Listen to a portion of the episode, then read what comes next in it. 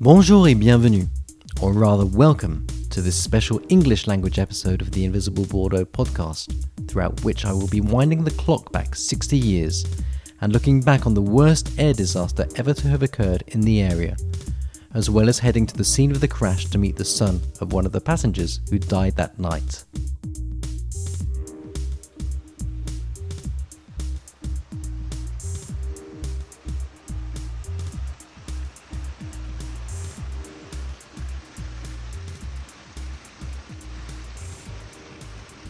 It is 10:18 p.m. on Thursday, the 24th of September 1959, at Bordeaux Merignac Airport. A Douglas DC-7C propeller-driven aircraft, registered FBIAP, readies for takeoff on the second leg of TAI Flight 307, the regular connection operated by the French airline Transport Aérien Intercontinental between Paris and Abidjan, the capital of Ivory Coast, via Bordeaux and Bamako in Mali. The Merignac stopover has lasted two hours, and the nine crew members and 56 passengers on board are in good spirits as the plane levels up on runway 23, the airport's main takeoff and landing strip. There is moderate wind and a light drizzle, but visibility is fair.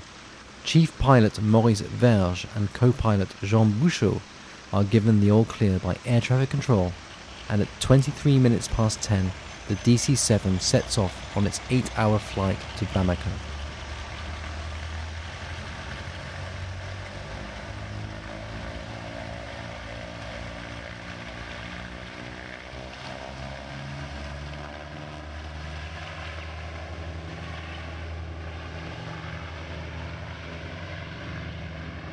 After routinely leaving the ground, the aircraft ascends to an altitude of 30 meters, but fails to climb any further and even starts to drop. At a spot situated just over 1,000 meters from the tip of the runway, some 2,950 meters on from its initial departure point, the plane clips some of the tall trees that form the dense Landes de Boulac pine forest on the territory of the village of Saint Jean d'Illac. Knocked off course, the right wing becomes damaged, and the plane falls to the ground, the fuselage breaks up into pieces, and wreckage is instantly strewn over a distance of several hundred meters. Multiple explosions occur, resulting in a number of fires which quickly spread to the trees, although the damp ground prevents the fire from extending beyond the crash site. In the immediate aftermath, rescue efforts are hampered by darkness and the sheer inaccessibility of the area. The rudimentary road structure means emergency vehicles are unable to approach any closer than 800 meters to the impact site. Miraculously, 12 passengers are found to have survived, having been thrown from the aircraft. They are rushed to hospital in Bordeaux, where one will later die. The crash of TAI Flight 307 therefore ultimately results in the death of 54 people, including all crew members.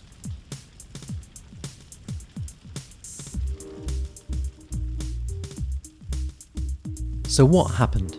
In the report into the investigation released by France's Bureau Enquête Accident de l'Inspection Générale de l'Aviation Civile, Sécurité et Navigation Aérienne, nowadays simply referred to as the BEA, Bureau d'Enquête et d'Analyse, three key factors were earmarked. Firstly, the two year old aircraft's lights were not in operation.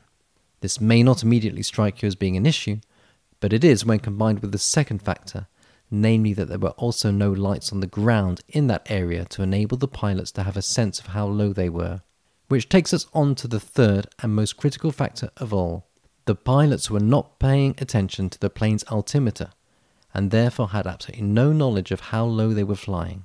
When replicating the same conditions during a reconstruction flight in Brétigny near Paris, the Bureau established that during a very short critical phase, lasting around 10 seconds beginning 40 seconds after full throttle, an increase in speed can considerably reduce the aircraft's rate of climb or even cause a loss of altitude, and that with a lack of visual references, the pilot, and I quote, may follow a line of flight that will bring the aircraft back near the ground if, during this period, optimum climbing speed is not maintained and the altimeter is not carefully watched.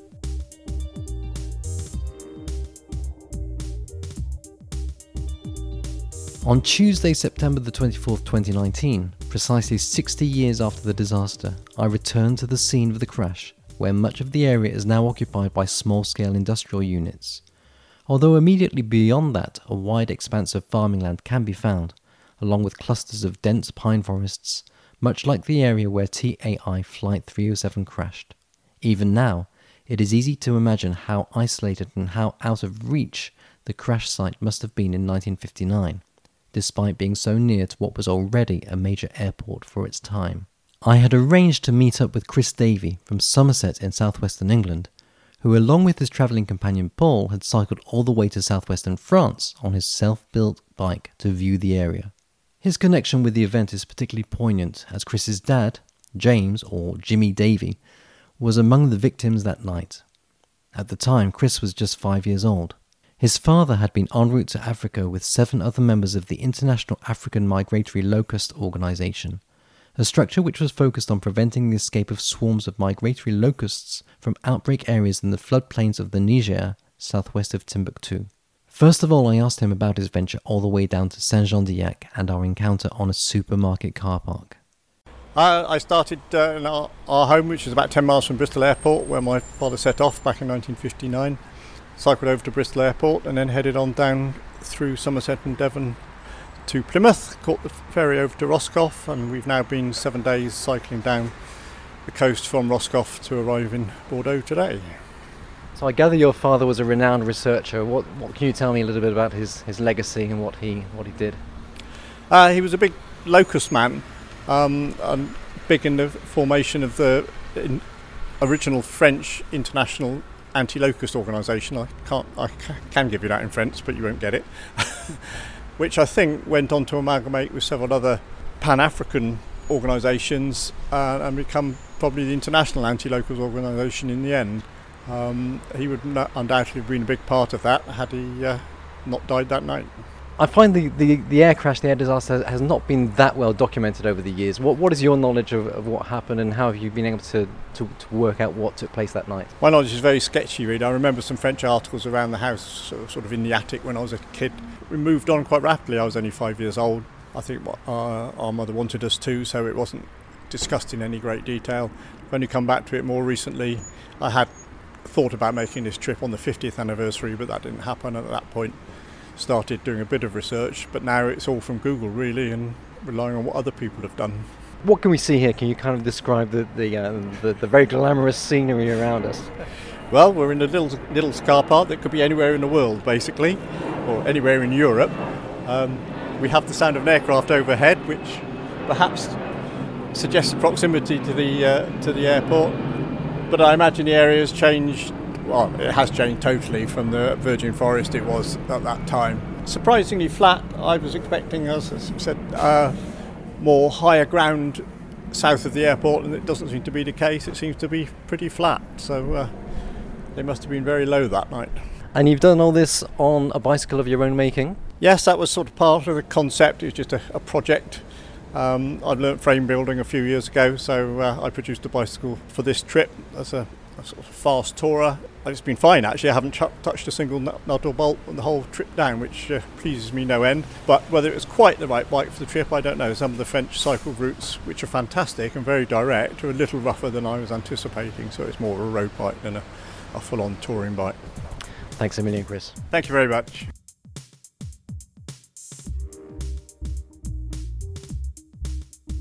We explored the area together, and unless we missed something, there was no information panel or memorial of any kind to the tragic events of September 1959 on site. But to the southern flank of Chartreuse Cemetery in central Bordeaux, a lasting tribute remains. For that is where you will find the final resting place of co pilot Jean Bouchot, aged 32, mechanic Yves Gosse, also aged 32, 38 year old trainee mechanic Raymond Savina, 28 year old steward Andre Poppy, and air hostess Chantal Perrault de Joton, aged 35, along with the remains of 14 passengers bearing the names Barge, Bordelin, Darlan, Delaunay, Duchamp, Duhart, Dussault, Mensah, Tanon, and Hilary and Pamela Morris, colleagues of Jimmy Davey. 60 years on, this air disaster seems to have faded into the mists of history, So hopefully, this podcast, along with the Invisible Bordeaux blog article I produced earlier in 2019, will help keep the memory of the event alive, and possibly even raise awareness of that sad night in 1959 when a Transport Aérien Intercontinental DC 76 sadly failed to reach its destination.